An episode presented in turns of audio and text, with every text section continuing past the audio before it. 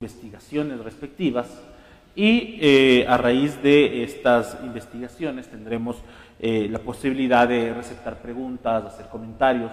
Les invitamos a todos quienes deseen dejar sus preguntas en la fanpage de la municipalidad de, cultura de la municipalidad de Ambato podría dejarlo y recogeremos esa pregunta al final de las participaciones. Cada uno de los invitados eh, tendrá media hora para exponer sus argumentos y va a estar intermediado por una pequeña reflexión en torno a sus diferentes aportes.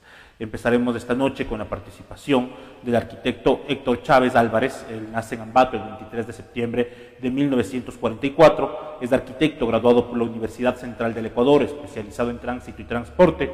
A lo largo de su carrera ha ocupado importantes dignidades como la de presidente del Colegio de Arquitectos de Pichincha en 1979, director encargado de la Junta Nacional de Vivienda en 1987. También ha sido ganador del Premio Internacional Arquitectura organizado por la Agencia de Cooperación Española en la isla Isabel en el año 2006.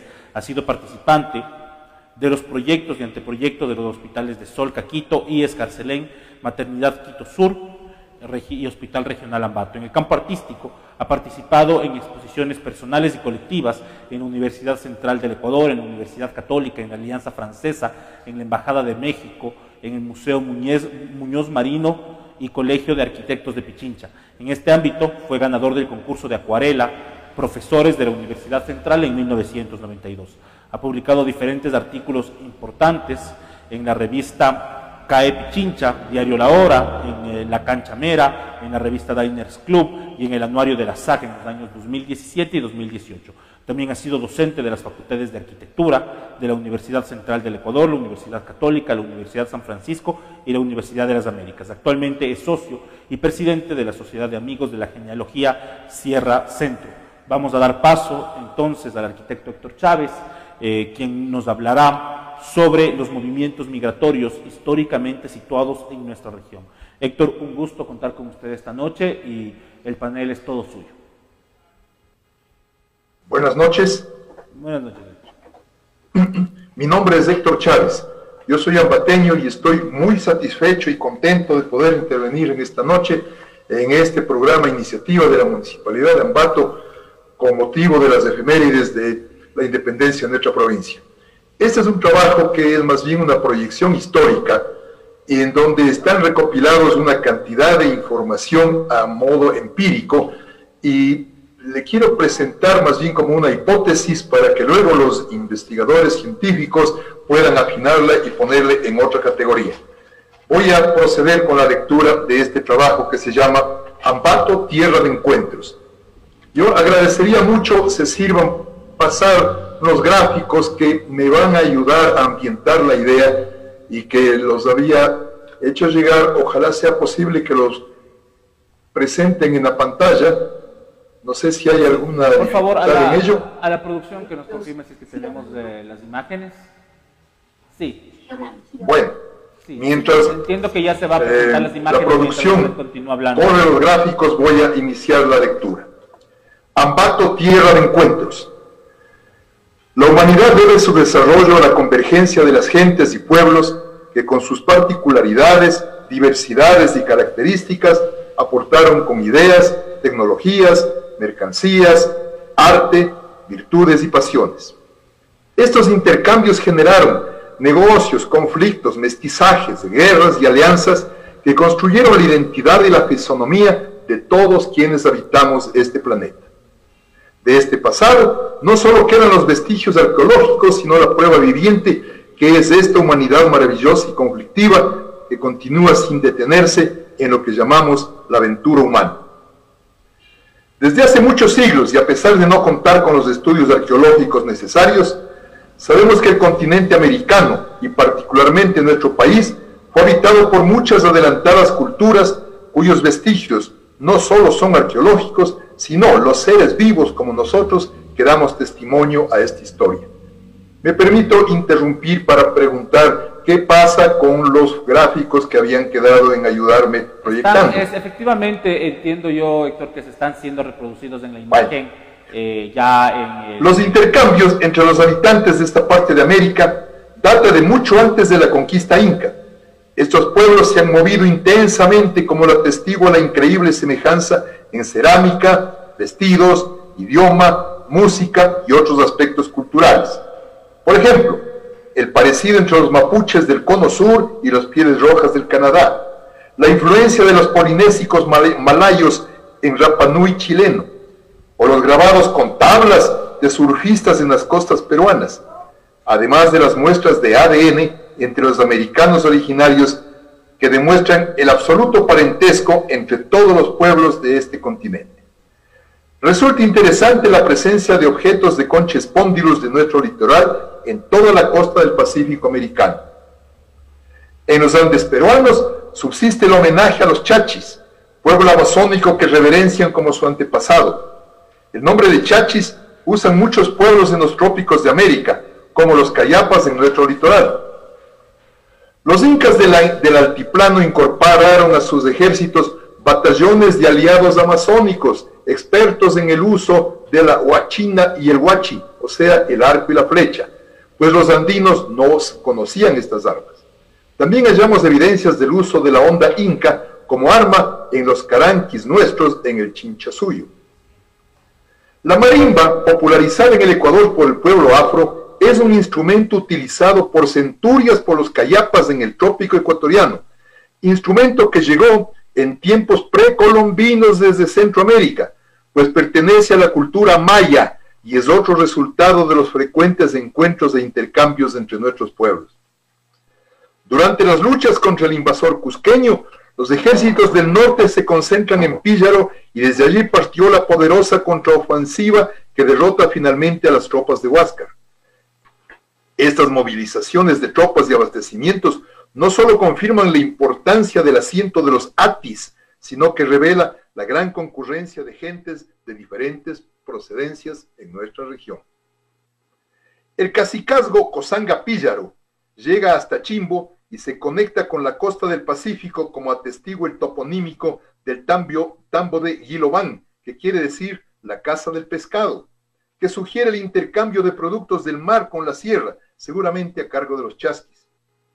El padre Porras, historiador y arqueólogo ambateño, identifica como cultura cosanga píllaro a los pueblos que habitaron en la provincia de Tunguragua y su zona de influencia. El historiador Gijón y Camaño prefiere llamarlos panzaleos. Estas comunidades ocuparon la sierra central de los Andes y se articularon a la Amazonía en el sector del Tena y el Napo, integrando la selva oriental con el altiplano de Píllaro y Atzil, desde donde gobernaba el gran Hacho, poderoso cacique a quien los colonizadores españoles agasajaban para conseguir su apoyo y evitar los levantamientos que no habrían podido controlar sin él. Esta oportunista relación lleva a los españoles a consentir el mestizaje con las collas herederas del Tahuantinsuya. Por favor, las imágenes que no me están ayudando. otro encuentro de comunidades lejanas y poco documentadas es la de las tribus Quero, que en la época precolombina llegó de los Andes del actual Chile, pasaron a la Amazonía y volvieron a las sierras por la, la ruta del río Napo hasta Quero, en la provincia del Tungurahua. Por favor, la gráfica número 6. Están, eh, Héctor, le comentamos que... La vocación de comercio e intercambio coincide con el talante del español Pedro de Alvarado, quien llega a Ambato antes que las tropas de Benalcázar y Almagro, que según las órdenes de Pizarro debían llegar a Ambato, luego de vencer la resistencia ahí en el Perú, a los Cañares y a los Puruáes en el sur de los que ahora es del Ecuador. El extremeño Alvarado ha desembarcado en Manabí y pasa a la sierra antes que sus paisanos, pues Pizarro había empezado la conquista desde el Perú y desde allí avanzaba hacia el norte. Cuando las tropas de Almagro y Benalcázar enviados por Pizarro llegan a Ambato, encuentran que Alvarado ya está instalado con un ejército de artesanos, soldados y feriantes. La brigada está compuesta por andaluces, moros, gitanos, negros, blancos y hasta musulmanes, además de indios caribes que ha traído desde Nicaragua mujeres y tropa menuda. A pesar del carácter violento y cruel de Alvarado, su variopinta legión se había instalado con relativa concordia en medio de nuestros nativos, generando un activo comercio, actitud que contrasta con la de las tropas de Pizarro, que vienen a cumplir el proyecto de conquista según las disposiciones del rey español. Ese es el primer encuentro de los peninsulares con los indígenas y anticipa una de las características que tendrá nuestra región y ciudad en adelante. Para evitar la confrontación entre los íberos, se negocia la retirada de Alvarado, quien a cambio de una jugosa compensación deja Ambato para que Pizarro proceda a fundar la villa según las órdenes del rey. Aunque la región también debe soportar la instalación de mitas y obrajes, aquí no funcionaron esos perversos campos de explotación a gran escala, como en otras provincias, disminuyendo la experiencia traumática entre nuestra población indígena. Al mismo tiempo, en Europa se ha institucionalizado el libre comercio itinerante. Los comerciantes autónomos en Europa viajan negociando con absoluta independencia de los reyes y señores feudales. Esta actividad generó la casta de los llamados hombres libres. La gráfica de los comerciantes, por favor. Esta nueva clase social alcanza fortuna, conocimientos y cada vez más autonomía. Esta costumbre se expande a nuestra América y se replica en alguna medida y con limitaciones en la circunscripción de Ambato, lo que redunda en una actitud menos servil y sumisa ante los poderosos y prepara el ambiente para la independencia que vendrá más tarde. La gráfica 8, por favor. Los zapateños se sienten más autónomos y emprenden sus intercambios con más audacia. En este ambiente se produce la revuelta que protagonizó Anita Galarza, una ambateña del pueblo, que harta de la prepotencia y discrimen de los aristócratas, logró anular las disposiciones de un abusivo y discriminatorio edicto sobre el vestido y las costumbres que querían imponer los chapetones sobre los indios y mestizos. En Guayaquil, en 1754 desembarcó la maquinaria de la imprenta para los jesuitas y como en Ambato residía el padre Maugueri, mentalizador del proyecto de imprimir, pidió que la instalen en Ambato. El sacerdote, junto a otros frailes del norte de Europa, conocedores del oficio, operaron la imprenta antes que en otras ciudades de la Real Audiencia. La gráfica de la imprenta, por favor. En los casi cinco años que trabajaron en Ambato, se familiarizó la población con estas técnicas y otras afines como la encuadernación y la fundición de tipos en plomo. Esta primera imprenta deja en Ambato otra huella del beneficio de los encuentros entre personas de diferentes procedencias y oficios. Durante la colonia, la economía de la provincia está basada en la agricultura y aunque Píllaro es el cantón más productivo, Ambato, por su ventajosa ubicación, centraliza el, mercadeo de la infinidad de alimentos que llegan, salen o pasan por todos sus costados, gestando negocios complementarios como el transporte, la molienda, el acerrío, la panadería, las manufacturas en cuero y tela, trajín que sigue atrayendo a afuereños que concurren hacia la productiva región. La gráfica del molino, por favor. Ambato nunca fue un polo administrativo a nivel de gobierno central, por lo que la política y el cabildeo burocrático eran desconocidos, lo que no vivió el ambiente de la intriga política, la conspiración y los cuartelazos. Nos libramos de ese ambiente y se concentraron sus preocupaciones en la productividad y en el negocio.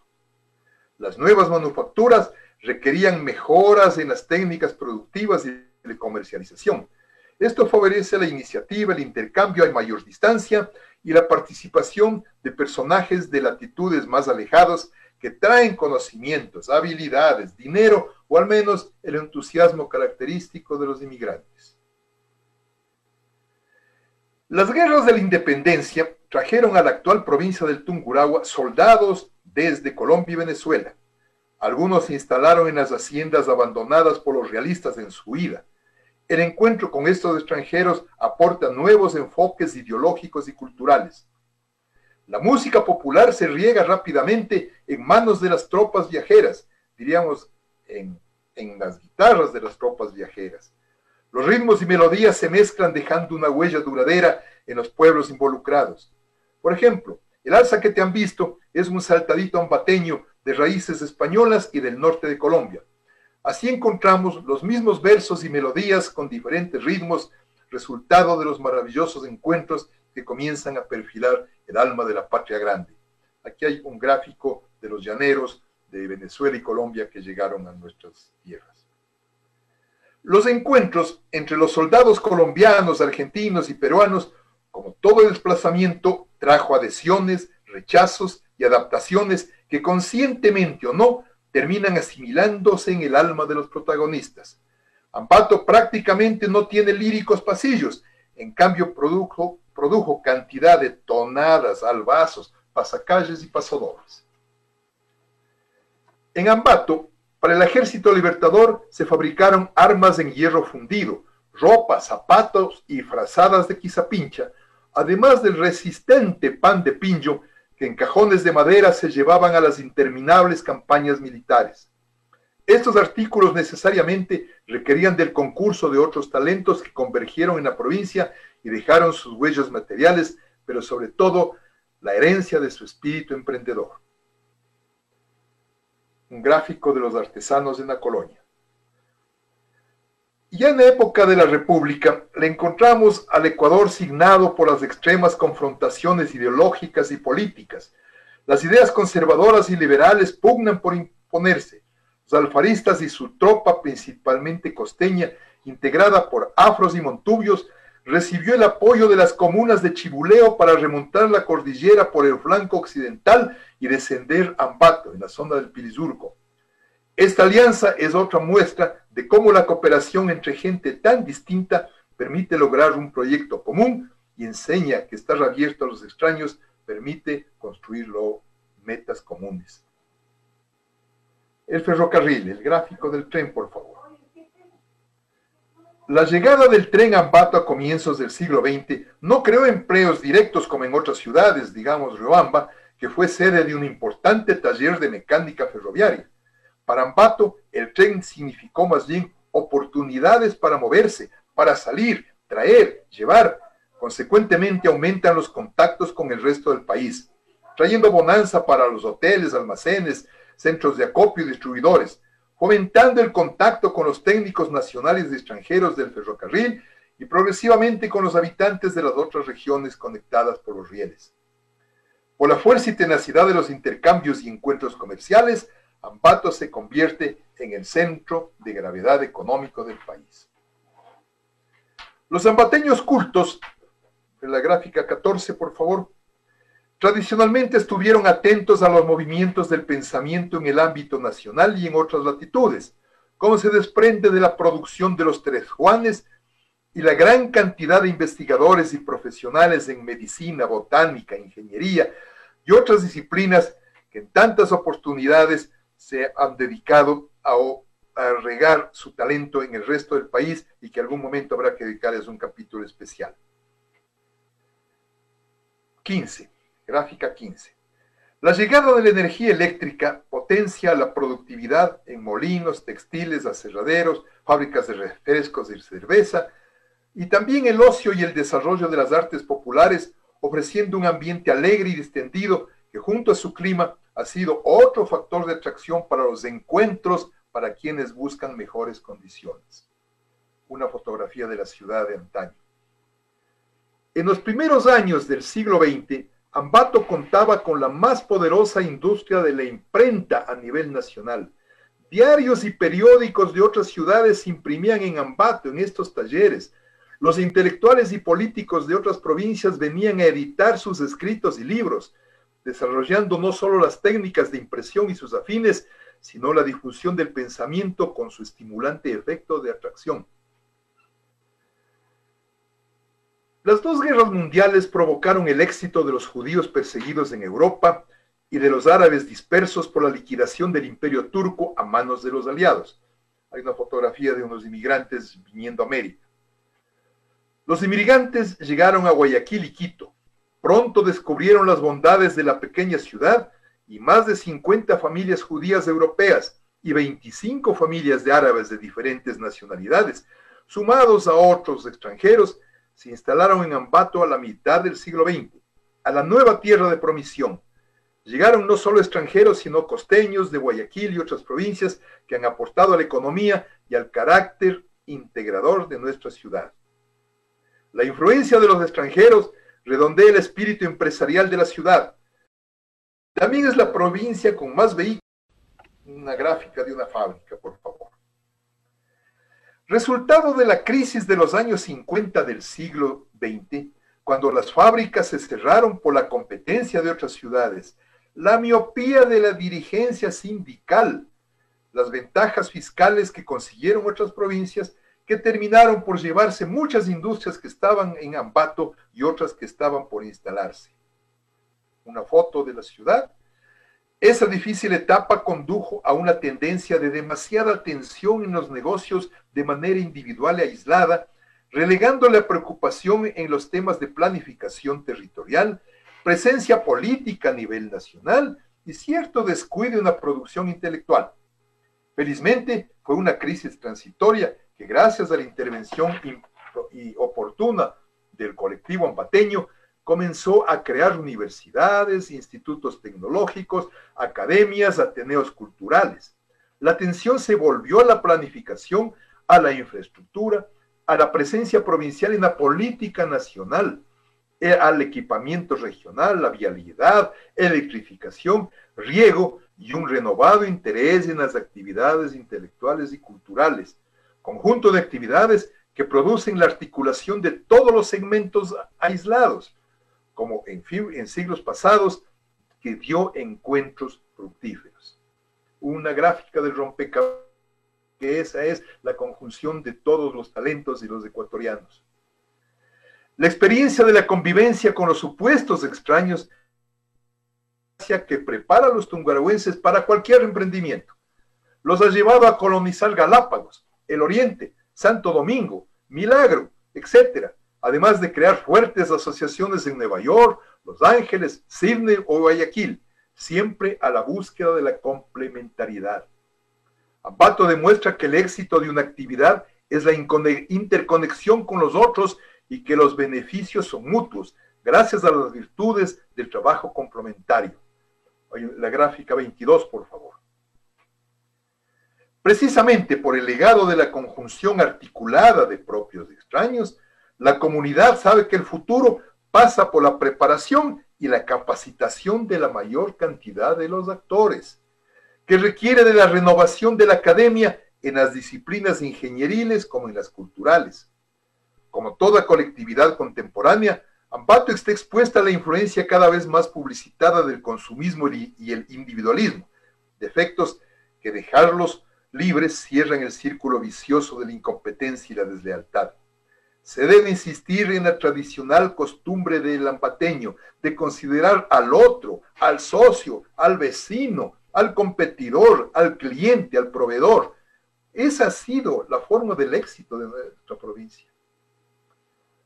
Una foto del Ampato con el volcán al fondo, para destacar que son virtudes cívicas acumuladas y cultivadas que permitieron levantarnos del terremoto. Iniciaron la disciplina colectiva de no agredir al prójimo en los carnavales, de hacer filas en las paradas de buses, de generar la hora ambateña y su puntualidad, de no depender de la burocracia para obtener su salario, del trabajo complementario con solidaridad y empeño. Es el ambato que mantiene y proyecta el sentido del esfuerzo en libertad con responsabilidad y solidaridad.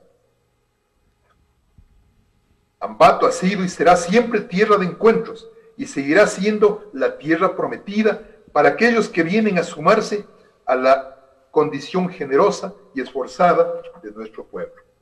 Muchas gracias. Muchas gracias a, Héctor, agradecerle por su intervención, eh, saludar a todas las personas que están siguiendo esta transmisión. Eh, eh, a través de las redes sociales del municipio de Ambato. Eh, entiendo que estaban ahí en la probabilidad de recoger No tengo audio, desgraciadamente. ¿Estoy yo saliendo con audio? Sí, ¿no? Sí. Ahorita. Hay la probabilidad, hay este, este, espacio que se ha convertido en un momento de diálogo respecto a la historia de los ambateños hacia dónde queremos perfilarnos en este bicentenario. Agradecerle a Héctor por su exposición. entiendo que hay eh, algunas preguntas que se están recogiendo en redes sociales, si que hubiera, por favor, para que nos hagan llegar. De todas maneras, eh, para continuar eh, el, diálogo y un poco dentro del formato que se había planteado el recoger algunas preguntas, y me gustaría, Héctor, poder señalar desde la investigación que usted tiene cuáles son estos elementos que usted encuentra como centrales en la forma de ser hoy día de los ambateños que viene de esta larga historia de migraciones y de encuentros, como usted ha señalado en su ponencia. ¿Qué es, es fundamental en la forma de ser de los ambateños que viene de este carácter eh, eh, de la migración? Sí, yo creo que ha sido la apertura al prójimo que llega. Está demostrado que desde la pre, eh, pre, pre-incario los movimientos eran muy fuertes y no tuvieron rechazo fueron acogidos. Cuando hablaba de que llegó al Alvarado, tenemos una muestra de cómo se comenzó a trabajar en beneficio eh, del intercambio. No se les planteó una guerra, nunca ha habido un rechazo al, al, afuereño, todo lo contrario. Y esa es una de las características del ambateño de la provincia. Se le incorpora con el beneficio para él y para nosotros. Yo creo que esa característica que en general el ser humano la tiene, pero está exacerbada en nuestra ciudad. El ambateño es cordial, es gentil, es amplio, es asociativo, le encanta tener socios, compañeros, eh, sí pues socios, y, tener una relación, como dicen ahora, de ganar, ganar, que el cliente también gane y uno también gane. Esa es la, yo creo que es la fórmula que ha permitido el éxito de la prosperidad económica de Ambato, la prosperidad intelectual, y hay que mantenerla y desarrollarla en adelante. También eh, sería importante, eh, si es que podríamos señalar un poco de la ponencia que usted ha expuesto, Héctor Eliay, ¿cuáles son para usted los momentos migratorios más importantes en Ambato? ¿Cuáles son, eh, ir, puntuando, puntualizando cuáles han sido estos momentos de migración más importantes para la, para la ciudad? Yo había comentado, por ejemplo, la llegada de los judíos y los árabes a mediados del siglo XX, pero son inmigraciones puntuales, como fue la llegada de la cantidad de lo que llamamos gringos cuando se instaló el ferrocarril, pero ha sido un movimiento continuo. Deben haber habido cada pocos años un estallido, digamos, más concentrado de, de oleadas de emigrantes, pero ha sido permanente yo diría que desde antes de los incas esta ha sido una región de intercambio paulatino y sostenido, permanente. No, no pienso yo que por más que podamos ubicar en determinado año una oleada determinada de inmigrantes, podamos hablar de que hay una, una época específica en donde estos aportes se pueden registrar. Yo creo que es algo general que para beneficio de todos se ha ido dando paulatina, sucesiva y pacíficamente construyéndose como se construyen las grandes cosas, poco a poco, como las olas que van dejando la arena en la playa, lentamente se va construyendo lo que es la realidad de Ambato. Muchas gracias, Héctor. Eh, señalar eh, de esta primera ponencia que hemos tenido el día de hoy eh, la importancia que han tenido los procesos migratorios a través de la historia y la configuración del carácter de los ambateños como este carácter migratorio, además generado por su ubicación geográfica, le ha permitido consolidarse en un punto de ebullición del pensamiento, de ebullición del comercio. Eh, son algunos de los elementos centrales que exponía Héctor la noche de hoy. A continuación vamos a darle la palabra a nuestro segundo... Eh, a nuestro segundo si me permites una pequeña digresión. en esto, por ejemplo, cuando llegan los indígenas de la Amazonía, es un proceso de adaptación bastante complejo subir del trópico a los Andes fríos y lograr esta maravillosa cultura que la llamamos la panzaleo o la cosanga píllaro. Esa es una muestra de cómo se puede remontar las condiciones climáticas inclusive y de otras idiosincrasias para construir un solo pueblo que después se comunica hasta con la costa. Esto era nomás lo que quería puntualizar. Gracias. Exactamente, la tenacidad de estos procesos históricos que han permitido desde la adaptación de los seres humanos al encontrarnos en esta tierra y convertirla en un espacio de encuentros, en un espacio de crecimiento cultural, social, económico. Eh, vamos a proceder ahora con eh, Marcelo Rubio.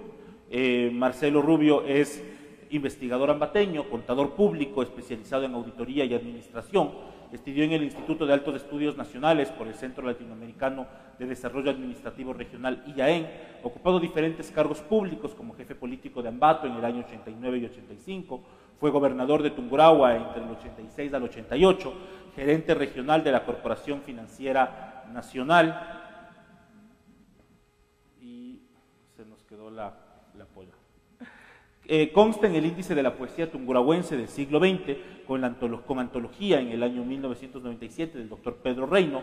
También es senador vitalicio de la Cámara Junior Internacional, miembro numerario de la Casa de la Cultura Ecuatoriana Núcleo de Tungurahua, miembro de la Sociedad Genealógica del Ecuador, miembro de la Comisión Nacional Anticorrupción filial eh, Tungurahua. Ha publicado sobre diferentes tópicos en cultura, poesía, economía, historia, genealogía y política.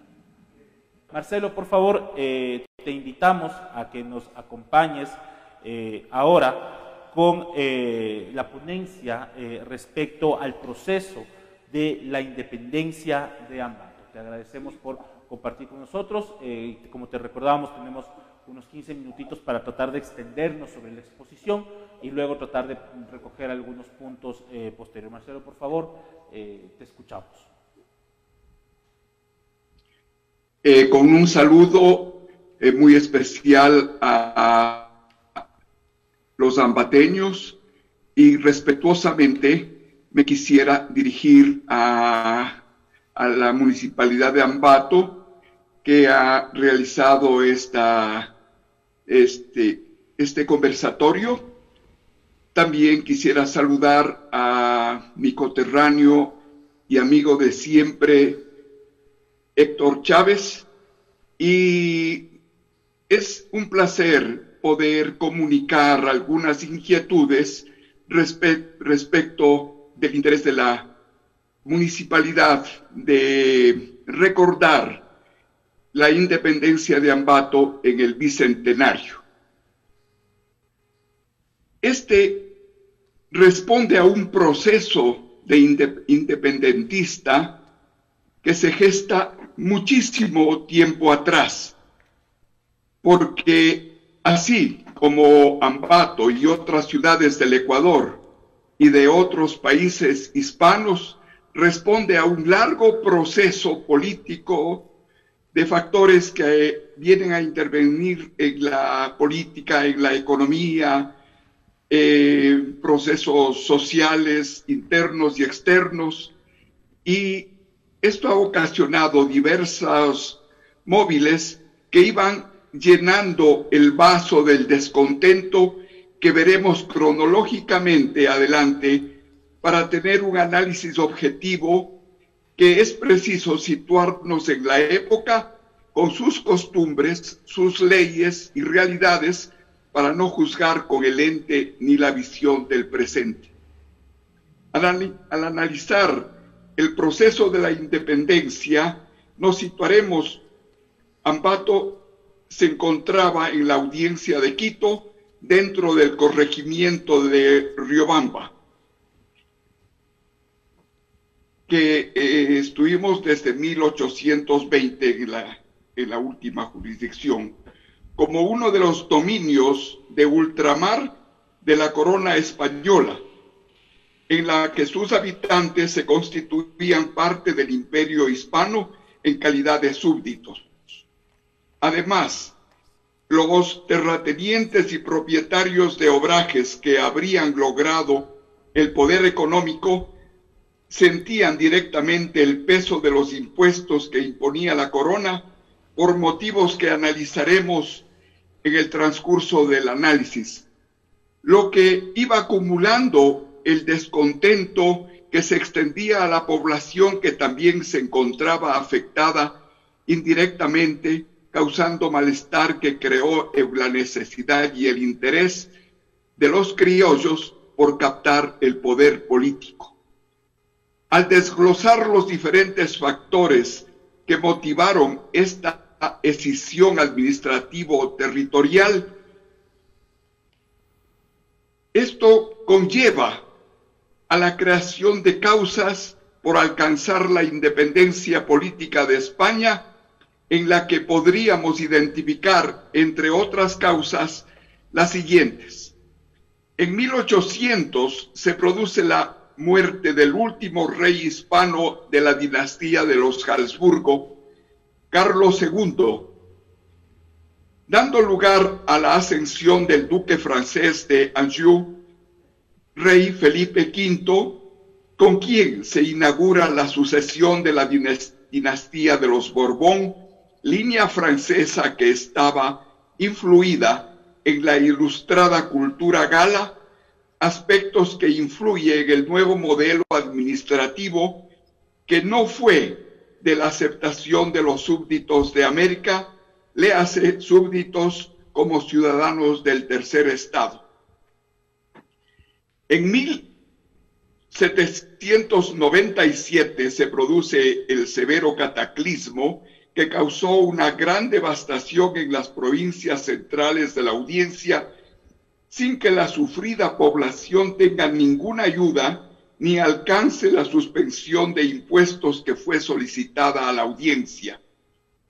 Otro de los factores visualizados, la firma del Tratado de Fontainebleau, suscrito el 27 de octubre de 1807, que abre paso a las tropas francesas a España y los, las posteriores invasión de los ejércitos de Napoleón, ocupación que se extendería por más de seis años en los cuales su hermano José Bonaparte fue coronado rey del trono español.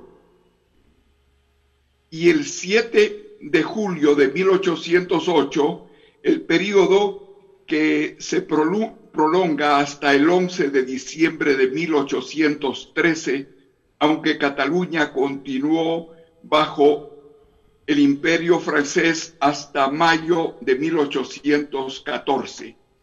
Vemos que ese periodo también había un alejamiento de esa, de esa administración anterior, que esto venía a causar eh, malestar en, en, la, en la colonia.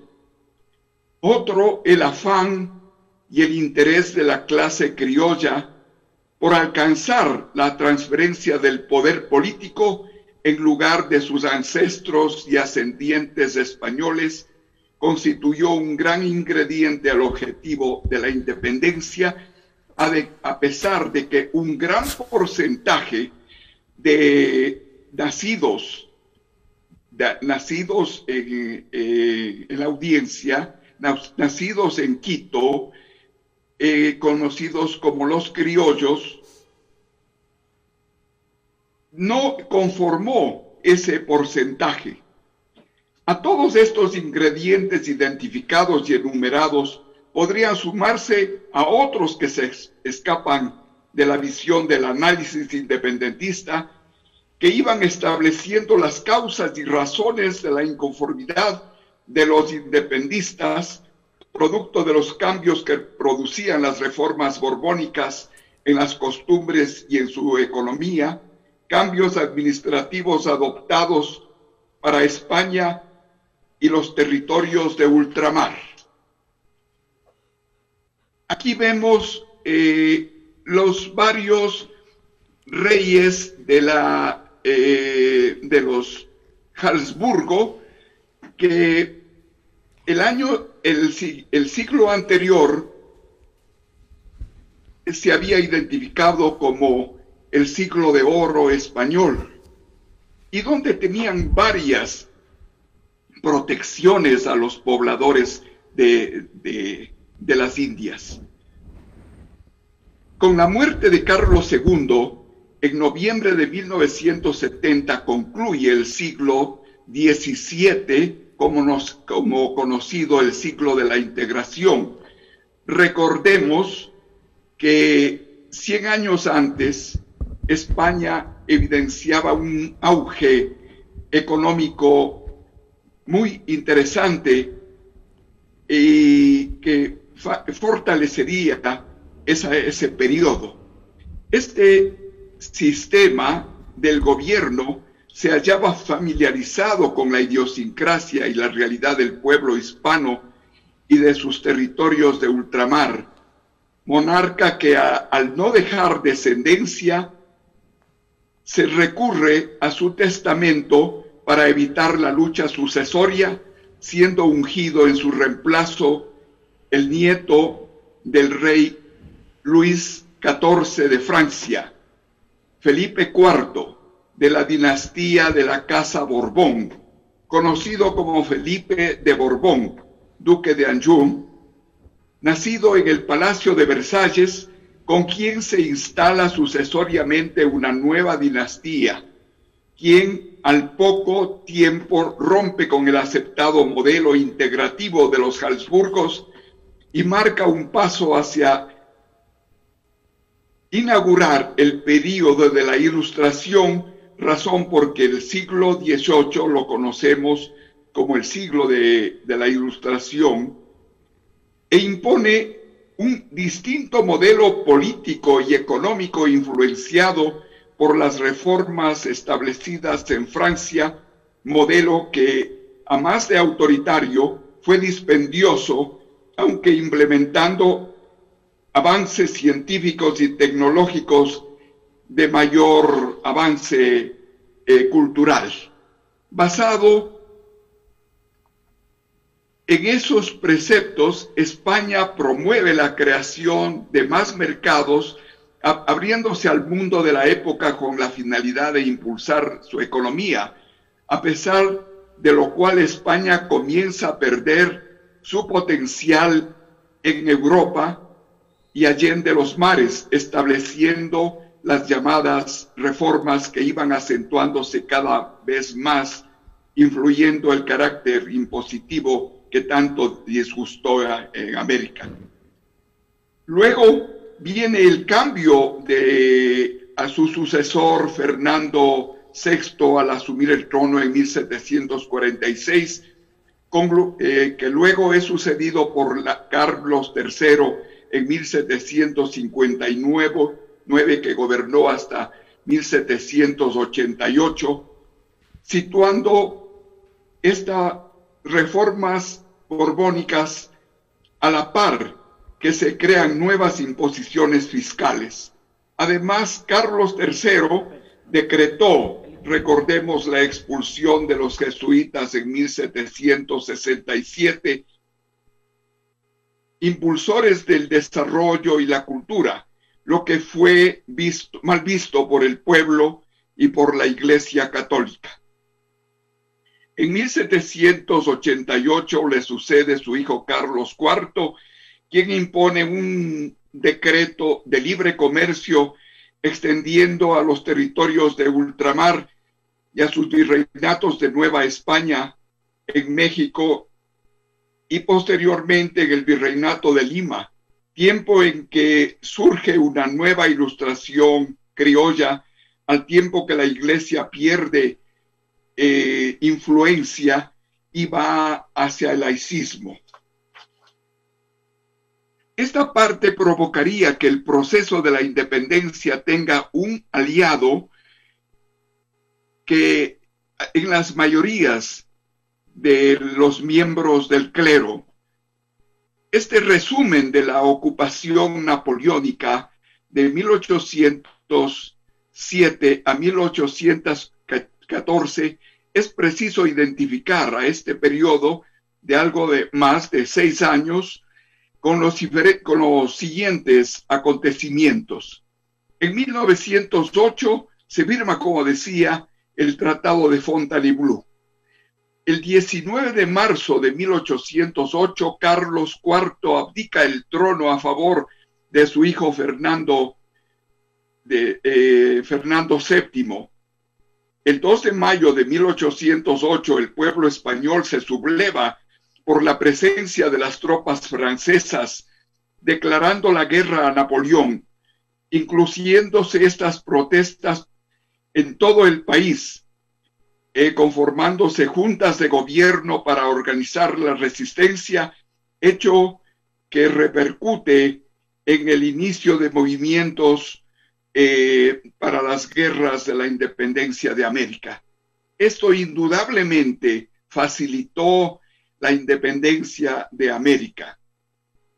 Por fin, el 5 de mayo de 1808, el rey Carlos IV y su hijo Fernando VI renuncian y de esta manera vemos que ha terminado este periodo en el que el 19 de agosto de 1808 el ejército de Andalucía vence a los franceses en Bailén, constituyendo la primera derrota sufrida por Napoleón en Europa. Y viene a restaurarse nuevamente la corona española. Vemos ahora que la constitución de las Cortes de Cádiz, que se habían formado ya el 24 de septiembre de 1810, de cuando se instala en la isla de Cádiz, con el denominado Congreso de las Cortes de Cádiz, integrado por diputados de España y América, para defender los derechos y libertades de expresión de las de sus ciudadanos, corte en la que participa nuestro compatriota José Mejía Lequerica en calidad de diputado constituyente, carta política que entra en vigencia el 19 de marzo de 1812 por dictamen de las Cortes de Cádiz. Estamento de avanzado corte liberal que basa su mayor trascendencia por encontrarse invadido por la monarquía francesa. Además de tratarse de la primera Carta Magna de España, no obstante, Napoleón había dispuesto el Estatuto de Bayona que rigió desde 1808 hasta el regreso de Fernando VII el 22 de marzo de 1814. El 21 de junio de 1813 se libra la batalla de Victoria y de esa manera va consolidándose la salida de José Bonaparte. Llegamos a el 22 de marzo de 1814, cuando volvemos con la restitución y por esta consecuencia de la ocupación francesa, hay consecuencias de esta ocupación que resultan muy desastrosas y gravosas para España, que se dice en los estudios más actualizados y contemporalizados, que es una pérdida de entre 300 mil y 500 eh, mil habitantes entre soldados y civiles, además de la destrucción y el saqueo sufrido en muchas ciudades españolas.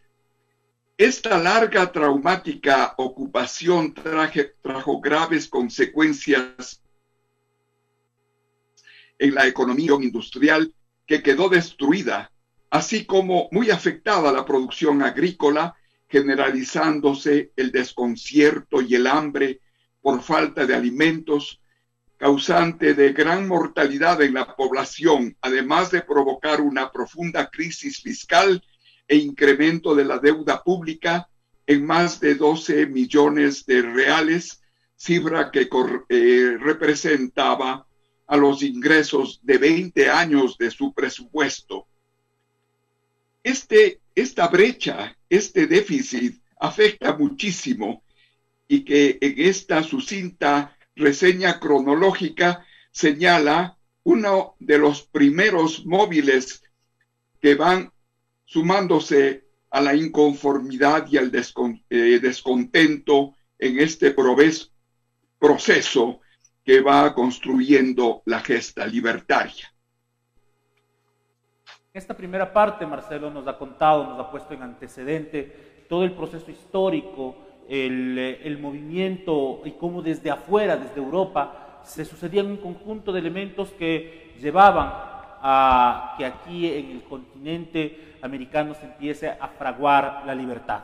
Eh, hemos hecho uso de estos primeros 15 minutos, Marcelo, y vamos a continuar con esta siguiente etapa. Y ahora entraremos en qué sucedió, cuáles fueron los acontecimientos que llevaron finalmente a la independencia de Ambato eh, hace ya 200 años. Marcelo, eh, entramos ya en esta primera parte, hemos hecho un rápido recorrido histórico, además entiendo yo muy, muy apretado porque es tanta información y reducirla a 15 minutos es difícil, pero ahora venimos a uno de los puntos que creo que como ambateños nos interesa más, comprender los acontecimientos históricos eh, ya pormenorizados, eh, previos y durante el proceso de la independencia de Ambato. Así es, Fernando. Con todos estos antecedentes mencionados ligeramente, se va construyendo la revolución del 10 de agosto de 1809 como, nos, como conocida la revolución de los marqueses, que estaba en la reunión de ocho meses antes, ocho meses antes en la hacienda Chillo de Juan Pío Montúfar, del marqués de Selva Alegre, donde se organiza la primera junta de gobierno que gobernaría desde el momento que se lograra el derrocamiento del presidente de la Real Audiencia, pero siempre invocando vedadamente los derechos y su lealtad al rey Fernando VI, que se conoció había abdicado al trono y se hallaba en el exilio precisamente en esos momentos. Y de esa manera abrimos el proceso de la independencia de Ambato, que al analizar eh, esta independencia eh, política de Ambato y del país, debemos partir de los móviles y antecedentes analizados, que ya lo hicimos hasta 1809, eh, tiempo en la que radicaba en Ambato el terrateniente general Manuel Larrea, primer marqués de San José, un influyente y abierto partidario de la independencia política, quien luego lo integraría el primer gobierno independentista de Quito a raíz del llamado primer grito de la independencia del 10 de agosto de 1809, llamado primer grito de la independencia. Este golpe subversivo en el que participa activamente nuestro coterráneo Mariano Castillo Torres, quien fue apresado meses después y encarcelado en el cuartel de la Real Audiencia, por lo que al encontrarse en esos calabozos el siguiente 2 de agosto de 1810, el día que grupos patriotas asaltan el recinto militar con la finalidad de libertar, liberarlos, pero al fracasar son victimados los apresados y sus liberadores, librándose Castillo al fingirse muerto, luego de lo cual Castillo participa en varias lides emancipadoras en la Tacunga, el 11 de noviembre de 1820, por eso no se hallaba en Ambato el día 12.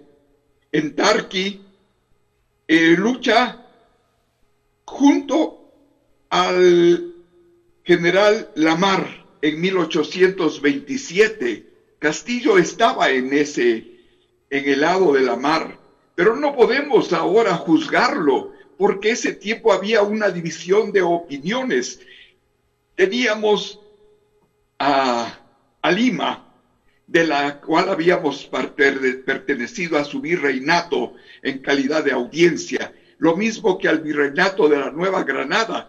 Entonces, esto había configurado esa, esa, esa indecisión hasta Castillo llegar a luchar junto a Sucre en la batalla de Ayacucho el 9 de diciembre de 1824, por lo que es ascendido a teniente coronel. Pocos años después conocemos que eh, se suicidó en el Perú. El 27 de agosto de 1809, Ambato es luz de la patria. ¿Por qué?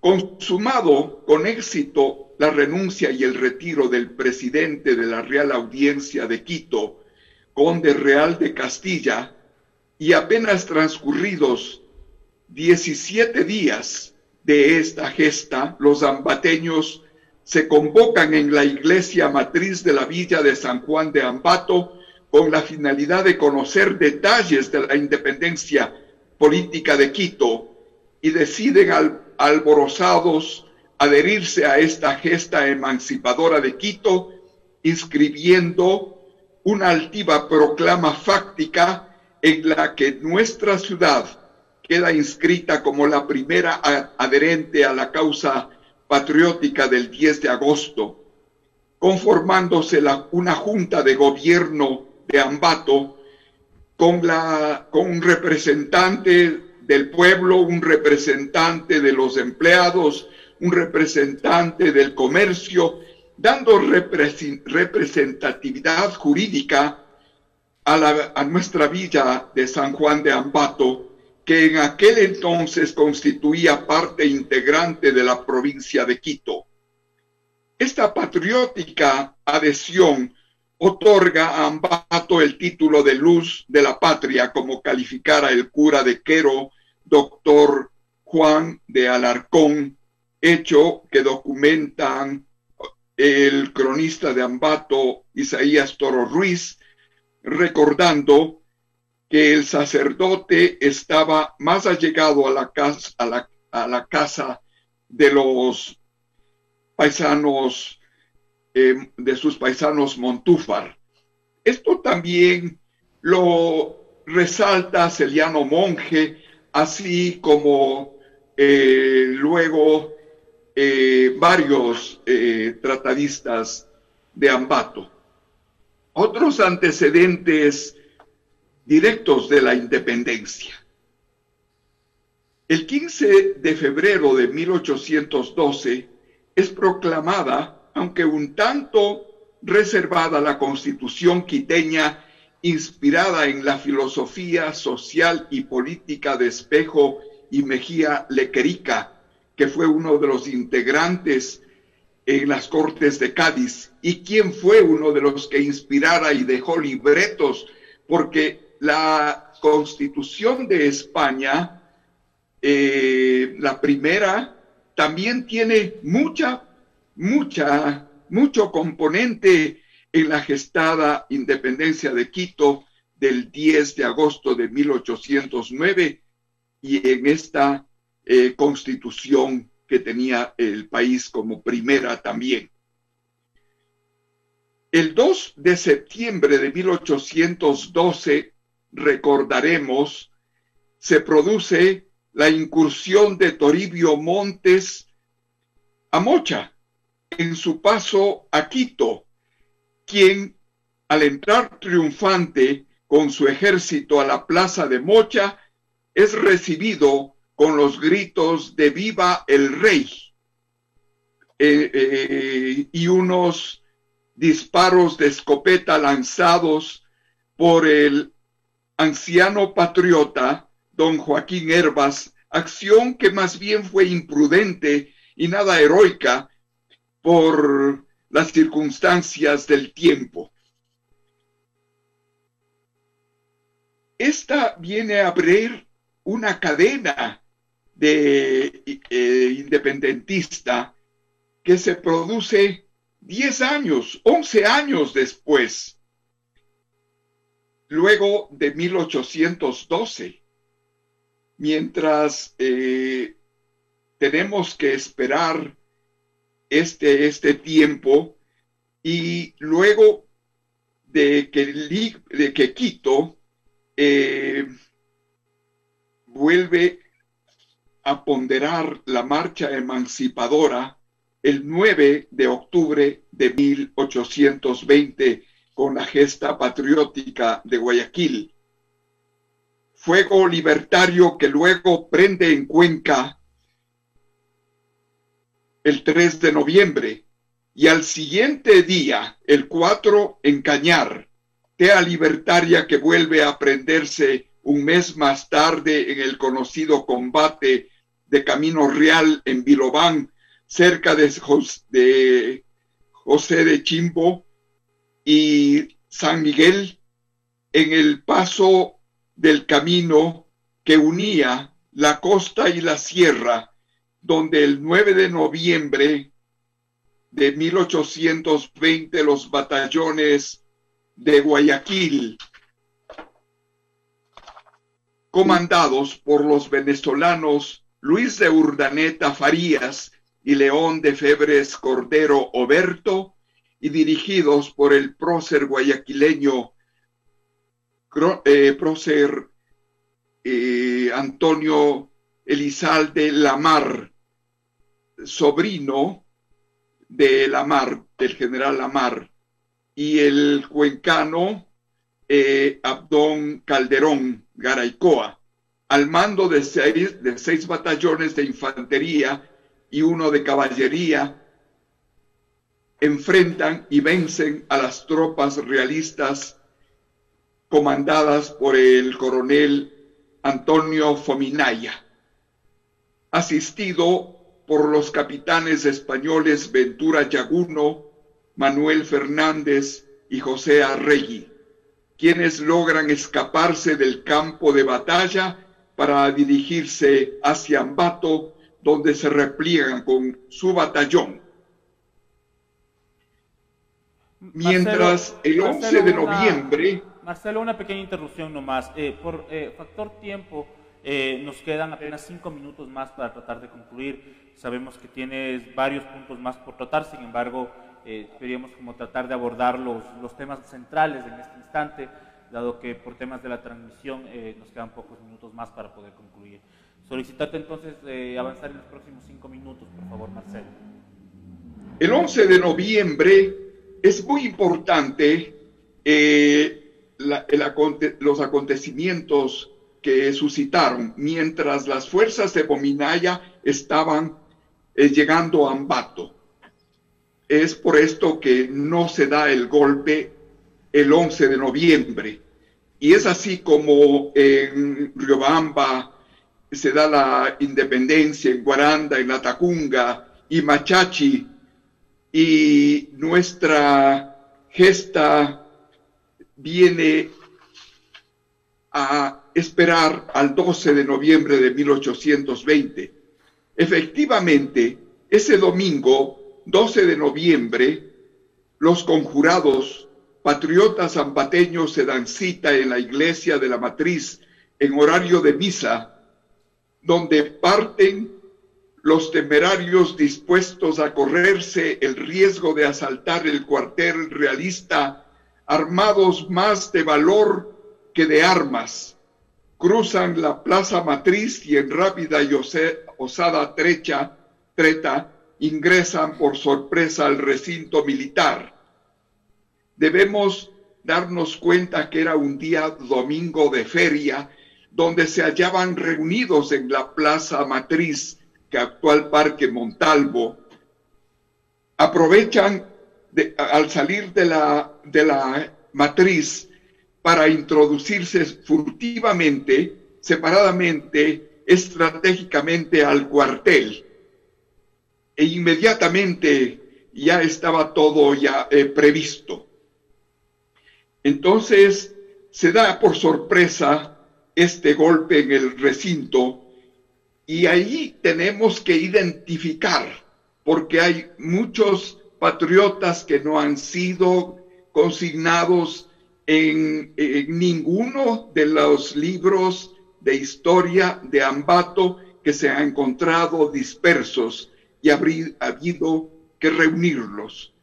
Y por eso son Tomás Vicente López de la Flor Egues, Francisco, su hermano Mariano y su otro hermano Vicente Navarrete Guillén, los hermanos Manuel Alejandro, Lizardo, Francisco y Joaquín Lalama, José Manuel Lana Bustos, José Grande Suárez Egues, Teodoro Barreto, Vicente Antonio Guerrero López Naranjo, Segundo Guerrero Tinajero, Ignacio Martínez Valenzuela, Tomás Sevilla López Naranjo, Juan Manuel Vázquez de la Vega, Ignacio Valdivieso León, Joaquín Riera Valdivieso, Manuel Pérez de Anda y Sáenz de Viteri, Vicente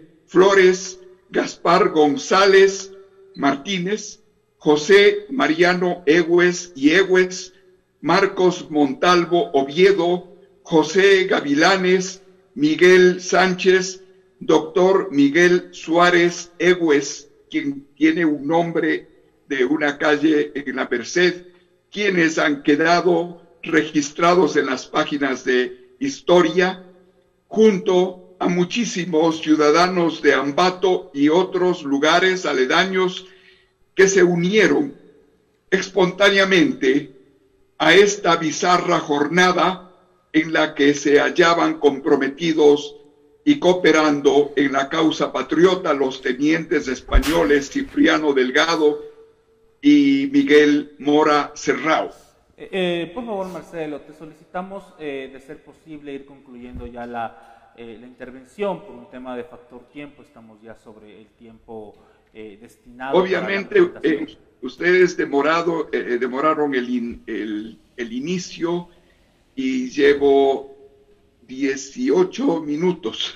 No, estamos ya sobre los 30 minutos, Marcelito. Pero por favor, continuemos con la exposición, por favor. Sí. Bueno, eh, se posesionaron las, las autoridades mencionadas y vemos que esto se revirtió inmediatamente. Se revirtió a los pocos días que se da el primer guachi el 22 de noviembre de 1820, a los 10 días, y todo este esfuerzo de esta jornada independizadora de nuestros héroes a la postre resulta fugaz. Entonces viene esta, esta batalla con los mismos eh, españoles que van hasta la Tacunga, se van hasta Mulaló, regresan a la Tacunga, someten a la Tacunga, vienen a Ambato y se da la batalla en los patios, en los, en los terrenos de la actual Universidad Técnica de Ambato, el Colegio Mera. De esta manera vemos que es uno de los acontecimientos. Luego viene el, segundo Huachi, que fue mucho más grave, en el, en el que participa eh, Bolívar y donde vemos que, eh, perdón, Sucre, donde vemos que es la batalla más gran, eh, sangrienta de todas las batallas de la independencia en la que Ambato que sufre muchísimo por la introducción de los españoles que castigan a los pobladores de Ambato y habrá que esperar nuevamente hasta el 24 de mayo de 1822. Sí, ahí sí, Héctor, por favor, tenemos unos tres minutos para hacer una conclusión. muchísimas gracias. Digo, muy instructiva la conferencia de Marcelo quien aprovecho para saludarle porque no habíamos tenido ocasión, felicitarle por su intervención, festejar la amistad de más de 50 años que hemos mantenido y hacer un comentario sobre su eh, resumen que hizo hoy día, en donde demuestra cómo en, en, la provincia, en la zona de Ambato y sobre todo en Huachi, eh, las tropas patriotas sufrieron durísimos reverses, reversos a manos de los realistas y sin embargo pudimos salir adelante la suerte del país se jugó eh, con mucha sangre de los patriotas en nuestra provincia. Y eso es muy importante de destacar cómo las, las tropas de los patriotas, que eran absolutamente de todos los rincones de América y del Ecuador en particular, reforzaría de alguna manera la idea de mi intervención previa en la que decía el concurso de los diferentes bajo una sola bandera eh, llegaron argentinos, por ejemplo, en Riobamba hay una cantidad de, de testimonios de más de 200 argentinos que murieron, tropas colombianas, tropas inclusive peruanos, eh, venezolanos, centroamericanos, ingleses. Esta es una maravilla que demuestra nuevamente que Ambato es un crisol en donde cuando hay una idea que llevar adelante, nos ponemos a unir y luchar, como dice la canción esa de Rubín Infante, nunca Ambato llegará a la mala suerte, si hay que luchar, lucharemos con la muerte. Pero ¿quiénes son los que luchan? Es un colectivo, no es, no es un, un grupo chauvinista, somos gente abierta a aglutinarnos, a asociarnos siempre alrededor de una idea. Cuando una idea es positiva, nos ponemos a trabajar y, y sacrificadamente podemos llevarla adelante. Esta creo yo que debe ser la gran lección, inclusive para el futuro. Ya van a venir épocas nuevamente de, de elecciones y lucha política. Pues abanderémonos de, una, de causas justas, de causas que valgan la pena y aunemos esfuerzos como hemos hecho siempre los ambateños. Eh, dejemos de lado un poco de particularidades ridículas y aportemos, como siempre hemos hecho, el ambateño amplio, generoso, combativo, generoso e, incluyente de toda la vida. Sería mi conclusión. Muchas gracias, muchas gracias Héctor. Ahora por favor le pedimos a Marcelo su mensaje eh, final, su reflexión final en un tiempo de tres minutos, por favor. Sí, eh, nuestra gesta del 12 de noviembre, si, bien fue incruenta, no por eso puede eh, ser, de, ser desprovista de heroísmo. Tenemos como antecedente lo que sucedió ya el 10 de agosto de 1810, cuando fueron masacrados los patriotas. Ese mismo riesgo corrían de, estaban jugándose la vida cuando cruzan la plaza y en buena hora, que fue incruenta por la, la táctica, la estrategia, esa convicción de, unión, de trabajar al unísono para eh, tener éxito en, en el cometido. Obviamente el pueblo había sido contagiado y estaba ya al tanto, reunido en la plaza con los feriantes, lo que dio lugar a que eh, Fominaya pensara que eso era una gran multitud que estaba armada en contra de los españoles. Por eso se dio la rendición, si no, no se hubiese dado, porque estaban armados. Y de esa manera vemos que se, es una, una, una parte ligera Luego tenemos, como decía Héctor Chávez, el segundo, el segundo Huachi es terrible. En el informe de, de, Sucre, cuando escribe el informe a Santander, dice, todo, todo Señor se ha perdido.